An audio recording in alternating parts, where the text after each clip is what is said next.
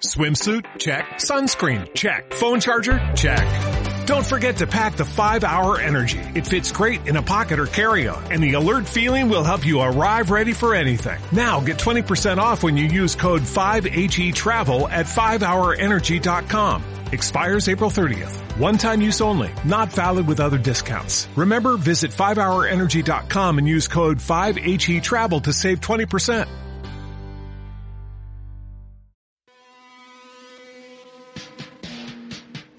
Hola, soy Alejandra Pérez de Celis López y esto es Les Insoportables.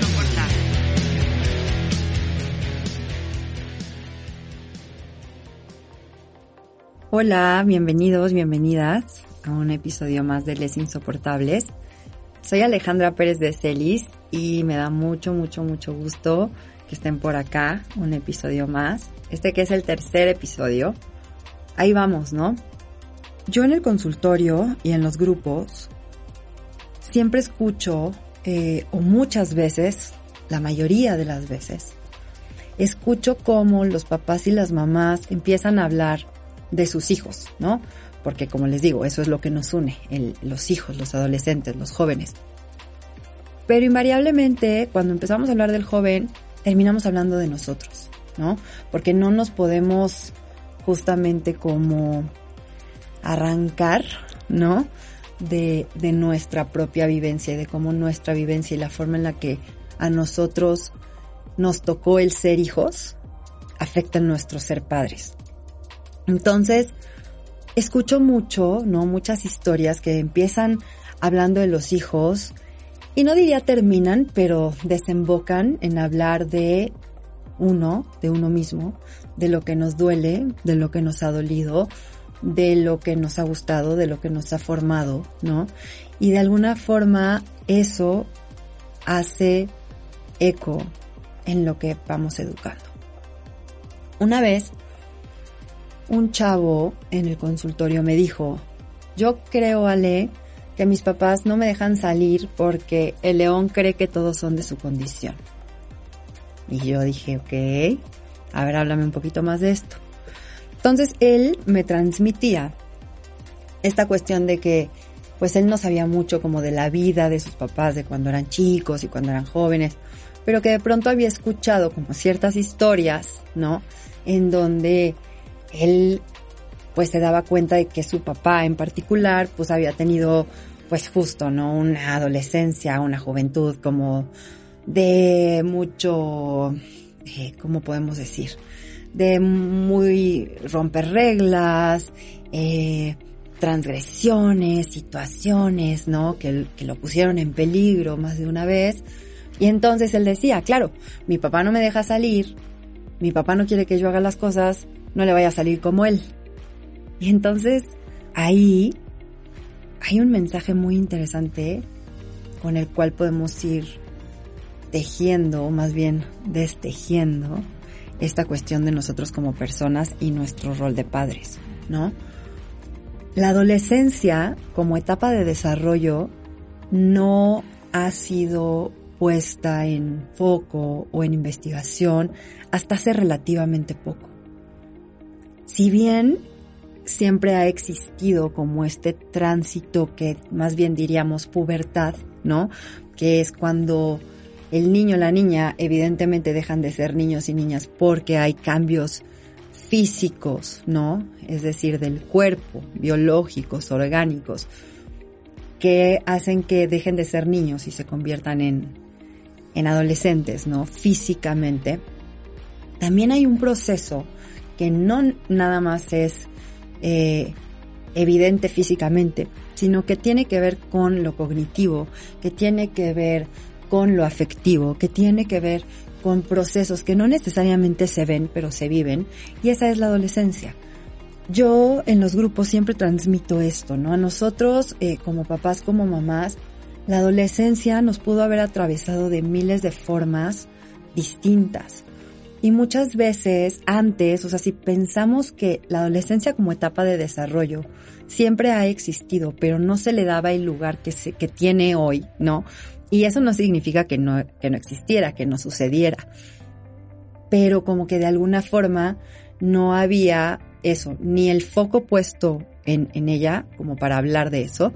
Y muchas veces era una vivencia como que no se tenía o no se permitía, ¿no? Si pensamos como que nuestros abuelos y nuestras abuelas de ser niños pasaban a ser adultos, ¿no? Y más en nuestro país, en países de Latinoamérica, ¿no? Que, que de alguna forma el dejar la casa implica atender una nueva o implicaba, ¿no? En el pasado.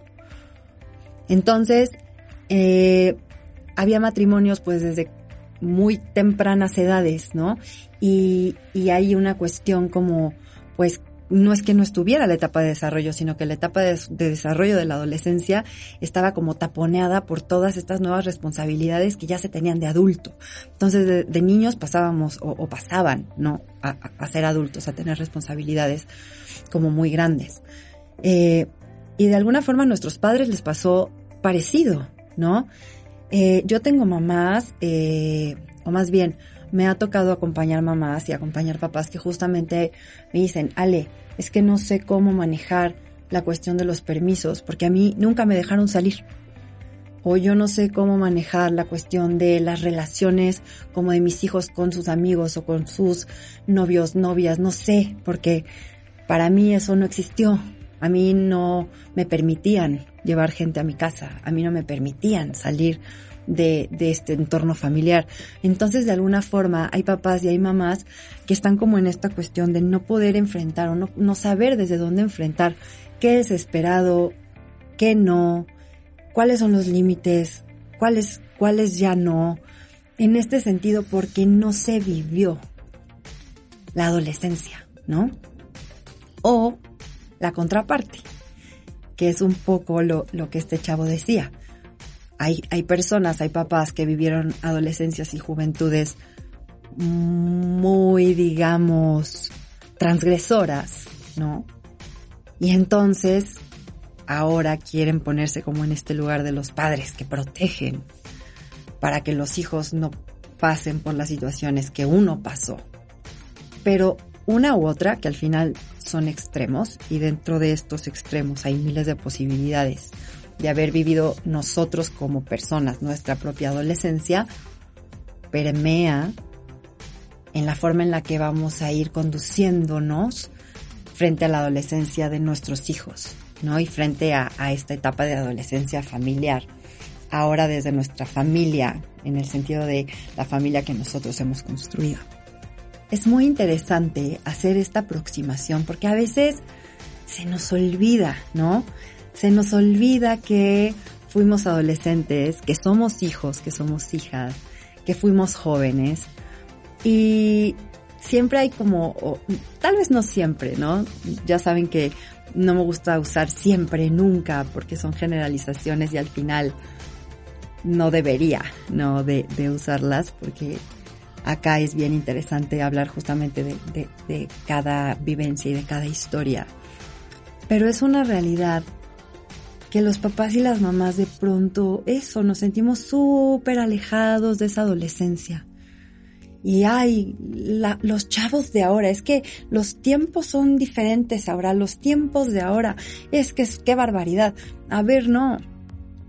Claro que hay un contexto social y claro que hay un contexto entorno completamente distinto al que nos tocó a nosotros, al que le tocó el que le tocó a nuestros abuelos, pero no significa que sea mejor o peor o más difícil o menos difícil. Ahora hay retos distintos, claro que sí, pero una historia o un contexto no es mejor que el otro. Tenemos que irle atravesando con esta conciencia de qué tanto nuestra propia vivencia de adolescencia y de juventud nos atraviesa en ese sentido. Entonces para eso me gustaría que te pensaras más que como papá o como mamá, como hijo, como hija. A ti, ¿cómo te fue? Es momento de cuestionar la forma en la que te educaron a ti. Es momento de cuestionar qué tanta apertura a tu individualidad hubo en tu familia de origen. Qué tanta apertura a tus gustos, a quién eres, a tus decisiones hubo en tu familia de origen? ¿Qué tanto empuje, qué tanto reconocimiento, qué tanto valor le dieron a eso que tú eres desde tu familia de origen? Y si le entramos a pensar en estas preguntas sin miedo, nos vamos a ir dando cuenta de que eso influye profundamente en la posición que estamos tomando como papás, como mamás, y lo que le transmitimos a nuestros propios hijos. Hay veces que desde esta historia queremos reparar ahora con nuestros hijos, o queremos repetir, o queremos renovar, o queremos sanar, pero lo hacemos como sin mucha conciencia. Lo hacemos sin preguntarnos de dónde viene. Creo, o mi propuesta es, que nos demos esta oportunidad de pensarnos a nosotros como personas, como hijos, y que desde ahí vayamos dando nuevas oportunidades justamente eh, a esta evolución de nuestro rol como papás y como mamás. A mí me llama mucho la atención cómo a veces los papás y las mamás, justamente lo que les decía hace un momento ya, no se viven como en este sentido de, hey, tú también fuiste joven, tú también fuiste adolescente. Como que de pronto eso, no, no, como si hubiéramos nacido así, este, adultos y eh, completos y sabios y experimentadas, ¿no? Se nos olvida que llevamos un recorrido bien grande que nos hace estar donde estamos hoy. Y que debiéramos de poder ser más sensibles frente a nuestros hijos, su adolescencia, su independencia, su individualidad, justamente tomando como recurso el sensibilizarnos frente a nuestro propio paso como personas por la adolescencia, por la juventud como que acordarnos que pasamos por ahí y cómo pasamos por ahí. Eso va a ser bien importante. Bueno, creo yo. Ahora, yo de pronto escucho, ¿no? Como en esta, en esta cuestión de ser papás y de ser mamás. A veces los papás y las mamás dicen, ay, pero a ver, ¿cómo puede ser que mi hijo o mi hija haya hecho esto? ¿Por qué no pensó? ¿Por qué no hizo? ¿Por qué no dijo? ¿Por qué? Entonces yo ahí te quiero transmitir algo muy importante. Que tú tengas la expectativa de que tu hijo piense o reaccione como reaccionas tú hoy. Después de todo esto que has transitado, de toda la experiencia que tienes, de la edad que tienes, esperar que tu hijo resuelva como tú hubieras resuelto, perdón, pero creo que es un error. Tú no le puedes pedir a un chavo o a un joven que piense y que resuelva y que entienda lo que tú entiendes hoy, con todo lo que conlleva el hoy para ti. Los hijos y las hijas tienen su propia perspectiva y tienen su propio proceso y tienen su propia vivencia y su propio tiempo en el mundo. Entonces tú querer o tú enojarte o tú decepcionarte o desilusionarte porque tu hijo no actuó como tú hubieras creído, que es, te digo, viene desde el lugar de adulto experimentado que tienes hoy, ¿dónde está el error? ¿En el hijo que no puede cumplir con esa expectativa o en la expectativa? Yo creo que la expectativa no es sostenible, no, no tiene lugar. Y hay muchos papás que me, que me dicen eso, Alejandra, pero ¿cómo puede ser que mi hijo no se dé cuenta? Pues es que tu hijo se da cuenta como él puede darse cuenta. Y esa cuenta que él se está dando no es ni más ni menos importante que la tuya, ni más ni menos valiosa que la tuya, es diferente. Tú tienes otra perspectiva ya, de adulto, de adulta y además tuya, propia. Entonces los papás y las mamás usan esta perspectiva como para, entre comillas, medir la perspectiva de sus hijos. Y creo que ahí cuartamos oportunidades, porque la perspectiva de tus hijos no puede ser la tuya. Las respuestas de tus hijos no pueden ser las tuyas, porque son, para empezar, personas diferentes. para seguir tienen una edad distinta, tienen una historia distinta. Entonces ahí hay que sensibilizarnos justamente a empezar a darle lugar a la experiencia particular de nuestros hijos y dejarla de medir con la nuestra. Dejar de usar lo que yo pienso hoy y siento hoy y considero hoy como la medida deseable o como la medida estándar. Tenemos que abrirnos a la experiencia de nuestros hijos para desde ahí también conocerles y enriquecer la nuestra. Hay papás y hay mamás que no entienden esto como de cómo voy a enriquecer mi experiencia o mi perspectiva por medio de la de mis hijos. Pues justo, así, abriéndote esa posibilidad, bajándote del pedestal de yo lo sé todo o lo que yo creo es la neta del planeta y abriéndonos, ¿no? Como esta posibilidad de escuchar al otro, al otro que es nuestro hijo. Eso sería bien importante. Ahora, toda esta cuestión, ¿no? También tiene que ver, por ejemplo, o, estas expectativas que los papás ponen en los hijos. A mí me llama mucho la atención también cómo los papás se quejan mucho de que los hijos son, entre comillas, groseros o groseras, o les hablan feo, ¿no? Y entonces yo, ya saben que yo como la adolescencia incomodo. Entonces le pregunto, pero ¿y de dónde vino ese grito, no? ¿Tú cómo le hablaste? O sea, tu papá, tu mamá, ¿cómo te referiste a tu hijo? Bueno, pero yo soy la mamá. Entonces todo está clarísimo, ¿no? A ver, no. Nos quejamos de que nuestros hijos son groseros con nosotros o nos levantan la voz o nos hablan feo y no nos damos cuenta de que eso es el, la respuesta a un estímulo que de entrada no estuvo bien, que es la forma en la que tú te expresaste hacia él o hacia ella.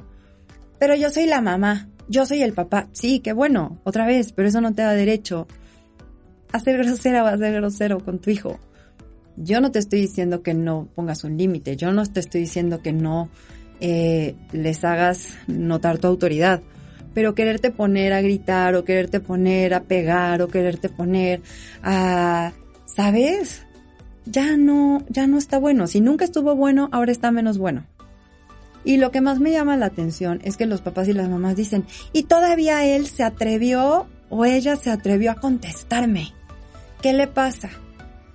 ¿por qué no se educa? ¿No? O por qué no eh, controla su impulso. Entonces yo, perdón que te incomode, pero ¿por qué no lo controlas tú? Tú eres el adulto, tú eres la adulta. Si nos pensamos en esta evolución que hemos tenido, tendríamos que tener la posibilidad de que justamente la autorregulación venga de tu lado y el que tú te autorregules va a ser la forma en la que tu hijo aprenda a autorregularse. Si tú no te autorregulas, justamente das lugar a que tu hijo tampoco. Y lo que más me llama la atención es que la queja está en que el hijo no se autorregule y no en la conciencia de haber. La que empezó o el que empezó con esta falta de control fuiste tú y tú eres el adulto, de ti se espera ese control, del chavo no, de la chava no, necesariamente. Ellos todavía están justamente en el desarrollo de su corteza prefrontal y de todo lo que tiene que ver con eh, la posibilidad de manejar los impulsos. Tú, como adulto, como adulta, ya tendrías que tener eso listo. Y de todos modos, la expectativa y de todos modos Ah, ¿cómo podemos decir? La demanda del control está en el chavo. Ahí otra vez. No me suena, ¿no? Nosotros que somos los adultos deberíamos de ser los que nos podamos autorregular, los que le podamos dar calma, los que podamos hablar, los que no nos enojemos, los que no explotemos. Y no los que demandemos que el otro no explote, aún yo habiendo explotado. Y ahí es cuando nos damos cuenta, ¿ves cómo sin si no lo pensamos y si no lo hablamos así, no nos damos cuenta de que en eso que hacemos y en eso que pedimos hay inconsistencias. De ahí viene la importancia de lo que hoy te comparto, que es hablar de cómo tu autoconocimiento es primordial para poder evolucionar tu rol de papá o de mamá, ahora de adolescentes, en un sentido que nos, que te enriquezca y que enriquezca a tus hijos. Es muy importante como dejar de señalar afuera. Normalmente los papás llegan señalando al adolescente al consultorio, ¿no? O como te decía en los grupos eh, de papás, de mamás que me, que tengo el privilegio de conducir, siempre es como mi hijo esto y, mi, y es la queja, ¿no? Al chavo. Tendríamos que empezar a dejar de quejarnos del chavo y empezar a ponernos un espejo. ¿Cómo estás tú hoy? ¿De dónde vienes? En el sentido de lo familiar a ti como hijo, ¿qué te dolió? ¿Qué te atravesó? ¿Qué te transmitieron tus papás de ti? ¿Qué tanto te reconocieron en el sentido de los significados que vimos el episodio pasado? ¿Qué tanto no? Y entonces desde ahí hacer como como este recorrido para poder darnos cuenta hoy con qué recursos cuento y con cuáles no necesariamente y cuáles tengo que seguir desarrollando para poder mudar mi rol al de papá y mamá de adolescente. Es muy importante que en este espejo, además de ver para atrás, ver de dónde venimos, de nuestra historia, de nosotros como hijos, también nos veamos en presente, más allá de cómo estoy hoy como papá o como mamá, cómo estoy hoy como persona. Esto es súper importante porque no eres el mismo o no eres la misma que cuando tuviste a este chavo o a esta chava hace 15 o hace 17 o hace 22 años. Claro que eres el mismo, tampoco creas que no lo sé. Claro que eres el mismo, pero en ese ser el mismo hay muchas cosas diferentes. Hace 10 años o hace 15 o hace 20 no pensabas lo mismo que piensas hoy. Y si sí, mm, creo que hay algo que arreglar ahí, ¿no?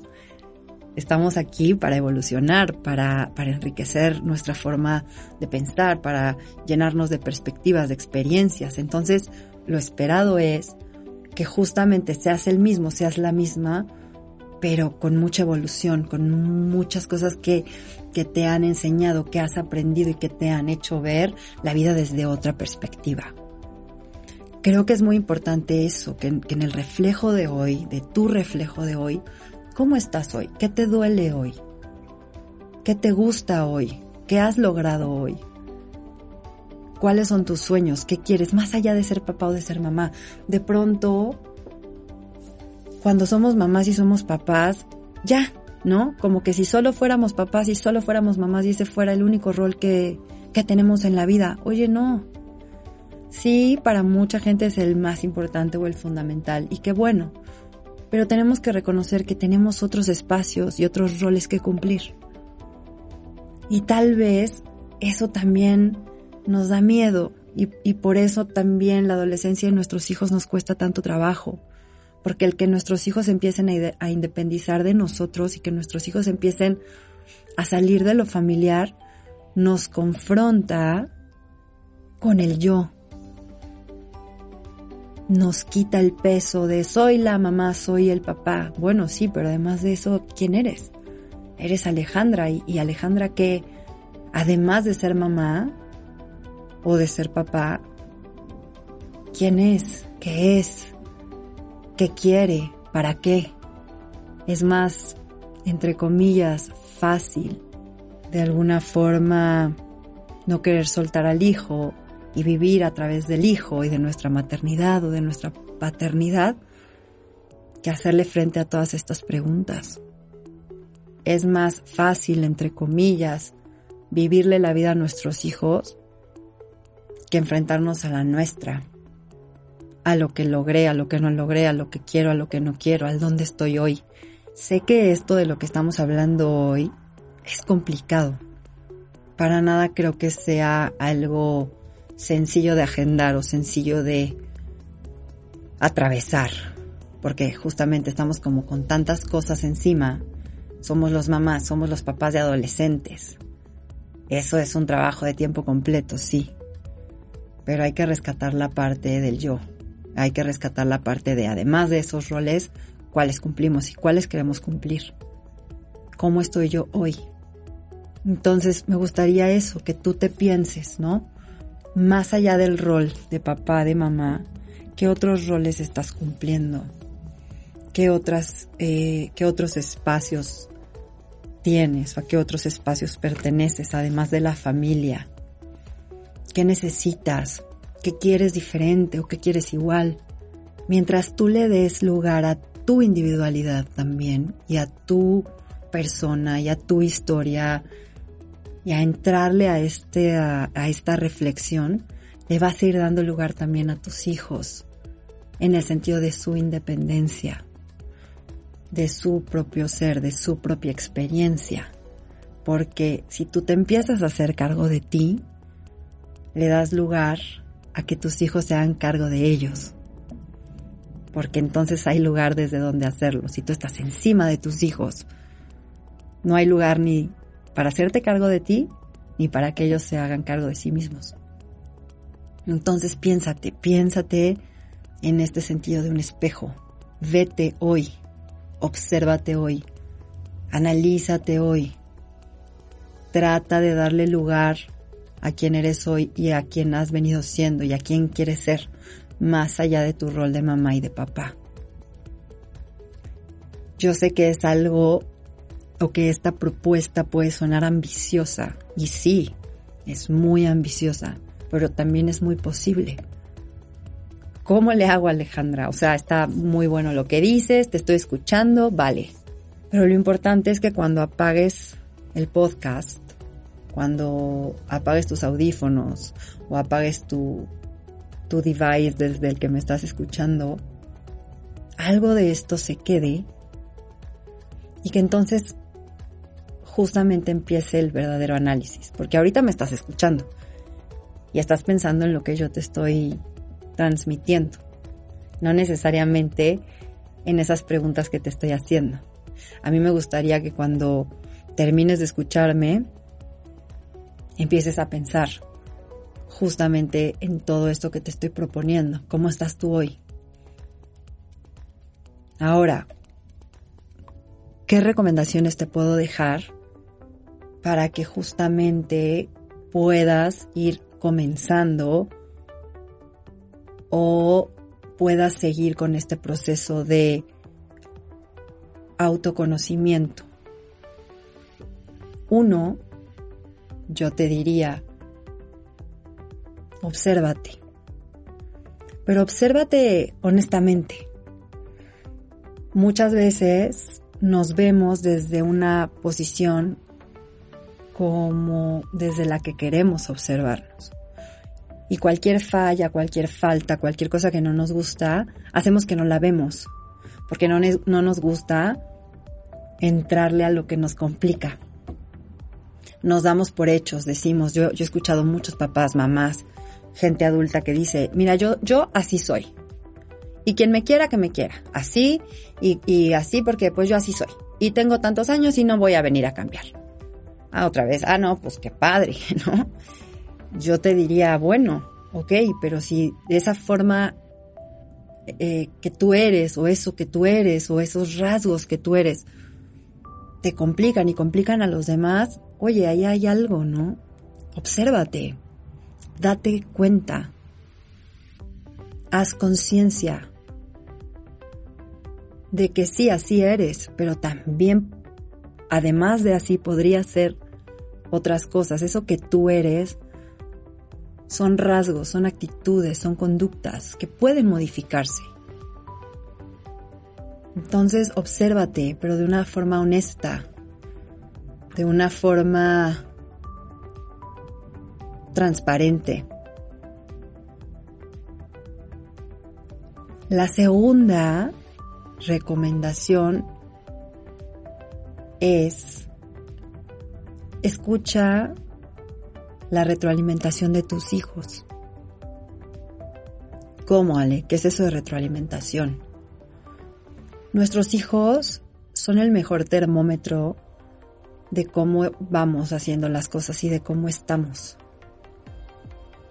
Pero a veces no los escuchamos porque justamente podemos menospreciar su experiencia o menospreciar su voz.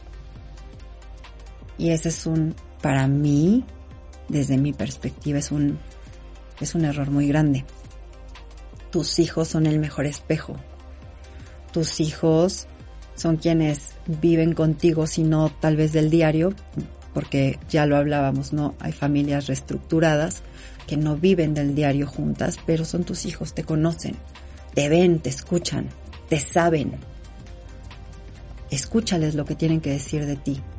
A veces cuando nuestros hijos nos quieren dar un comentario que nos incomoda, los callamos y es como, ¿cómo te atreves a mí que soy tu madre o que soy tu padre a decirme eso? Híjole, otra vez hay que bajarnos del escalón del padre, de la madre. A ver, o sea, sí, pero no eres la única ni el único. Y además de ser papá y ser mamá, eres persona y no eres perfecta y no eres perfecto. Y qué bueno, nadie quiere papás ni mamás perfectos. Queremos papás y mamás sensibles, humanizados, que nos escuchen que, y que aprendan a escucharse. Entonces, escucha la retroalimentación de tus hijos. No confundas comentarios que pueden venir a enriquecerte con faltas de respeto, ni con transgresiones. Aprende a pedir disculpas a tus hijos. Aprende a sensibilizarte con lo que les duele. Aprende a aceptar los límites que ellos te ponen. Desde ahí hay mucha posibilidad de entender cómo estás hoy. Y la tercera es, si se te está complicando, pide apoyo. Dejemos de pensar que la terapia es para los locos o para los que tienen millones de problemas o para... A ver, no. Ese pensamiento ya es muy noventas, ¿no? Estamos en el nuevo milenio 2020, tenemos que hacer conciencia de lo importante que es lo afectivo y lo psíquico y los sentimientos y lo emocional y cómo es muy importante poder poner nuestras ideas en orden para poder entender cómo nos sentimos y cómo eso que pensamos y eso que sentimos nos afecta y afecta a nuestros hijos y nuestra forma de ser padres y nuestra forma de ser pareja y nuestra forma de ser amiga y nuestra forma de ser hijos y nuestra forma de ser profesionistas y nuestra forma de ser trabajadores y todo eso tiene que ver con lo que pensamos, con lo que sentimos, con nuestra historia. Date la oportunidad de un espacio de reflexión con alguien que te acompañe. Y a ver, la terapia no es dar consejos, la terapia no es ir a que me digan qué hacer todo eso que tenemos como imaginario de lo que es la terapia está lleno de prejuicios, lleno de imágenes como de las películas, lleno de tabúes, lleno de miedo, de expectativas poco claras y no. Creo que es muy importante pedir ayuda y pedir apoyo y darnos la oportunidad de un espacio de reflexión personal claro que tiene que ser con alguien completamente avalado y con todas las credenciales para acompañarte. Entonces es súper importante que cuando acudes a un profesional de la salud, en este sentido, psicólogo, psicoanalista, psicoterapeuta, es muy importante que tenga estudios de psicología, o sea, la licenciatura en psicología, y además que tenga una especialidad o maestría en algún enfoque terapéutico. Los enfoques terapéuticos son estas formas de dar terapia. Y esto no lo sabemos. Nosotros, pues si no estudiamos psicología, si no sabemos qué onda como con esto, pues no tenemos ni idea. Normalmente llegamos como al psicólogo que alguien nos recomendó o como que alguien le fue bien y ahí llegamos y no sabemos ni si estudió, si no estudió, si que estudió, ¿no? Entonces por eso para mí es importante que sepas eso, que un psicólogo, un psicoterapeuta tiene que tener la licenciatura en psicología y además su especialidad o su maestría en un enfoque terapéutico. Eso es muy importante, no cualquiera puede acompañar, no cualquiera puede dar terapia. Y ahora hay muchas corrientes de acompañamiento, pero no es psicoterapia, ¿no? La psicoterapia tiene que venir de un profesional que esté muy bien preparado y que además tenga la sensibilidad para conectar contigo. Eso es muy importante. Si alguna vez ya fuiste a terapia y no te fue bien, no te cierres la oportunidad. Igual y no era el momento, igual y no era la persona indicada, igual no era. Pero eso no significa que no tengas como la posibilidad de volver a intentar. Entonces, bueno, por ahí va lo que te quiero compartir el día de hoy. Sé que es un tema que incomoda, que genera mucho movimiento, pero otra vez, acuérdate que esa es parte de mi misión. El dejarte con esta cosquilla, con esta, mm, con este sentimiento como de que tal vez hoy te caí un poquito gorda, pero desde ahí es que se puede entonces uno mover y uno como de alguna forma voltear, moverse, uh, descontracturar y abrir oportunidades y abrir caminos que nos lleven a la posibilidad de seguir evolucionando como papás, como mamás, para justamente mudar nuestro rol a papás y mamás de adolescentes. Pero eso tiene que venir también desde esta parte fundamental de tu autoconocimiento, de tu autorreconocimiento, de tu autorregulación, del saber cómo estás hoy, para que no sea tan difícil soltar al chavo o a la chava por miedo a sostenerte a ti. Te recuerdo mis redes sociales, estoy como psic, Alejandra PCL, psic de psicóloga, P-S-I-C, Alejandra PCL en Instagram, en Facebook. Mi página de internet es www.desarrollandotuser.com. Te agradezco mucho tu escucha y agradezco mucho que estemos en este tercer episodio de Les Insoportables. Nos vemos pronto, nos escuchamos más bien pronto. Y bueno, acá estoy. Adiós.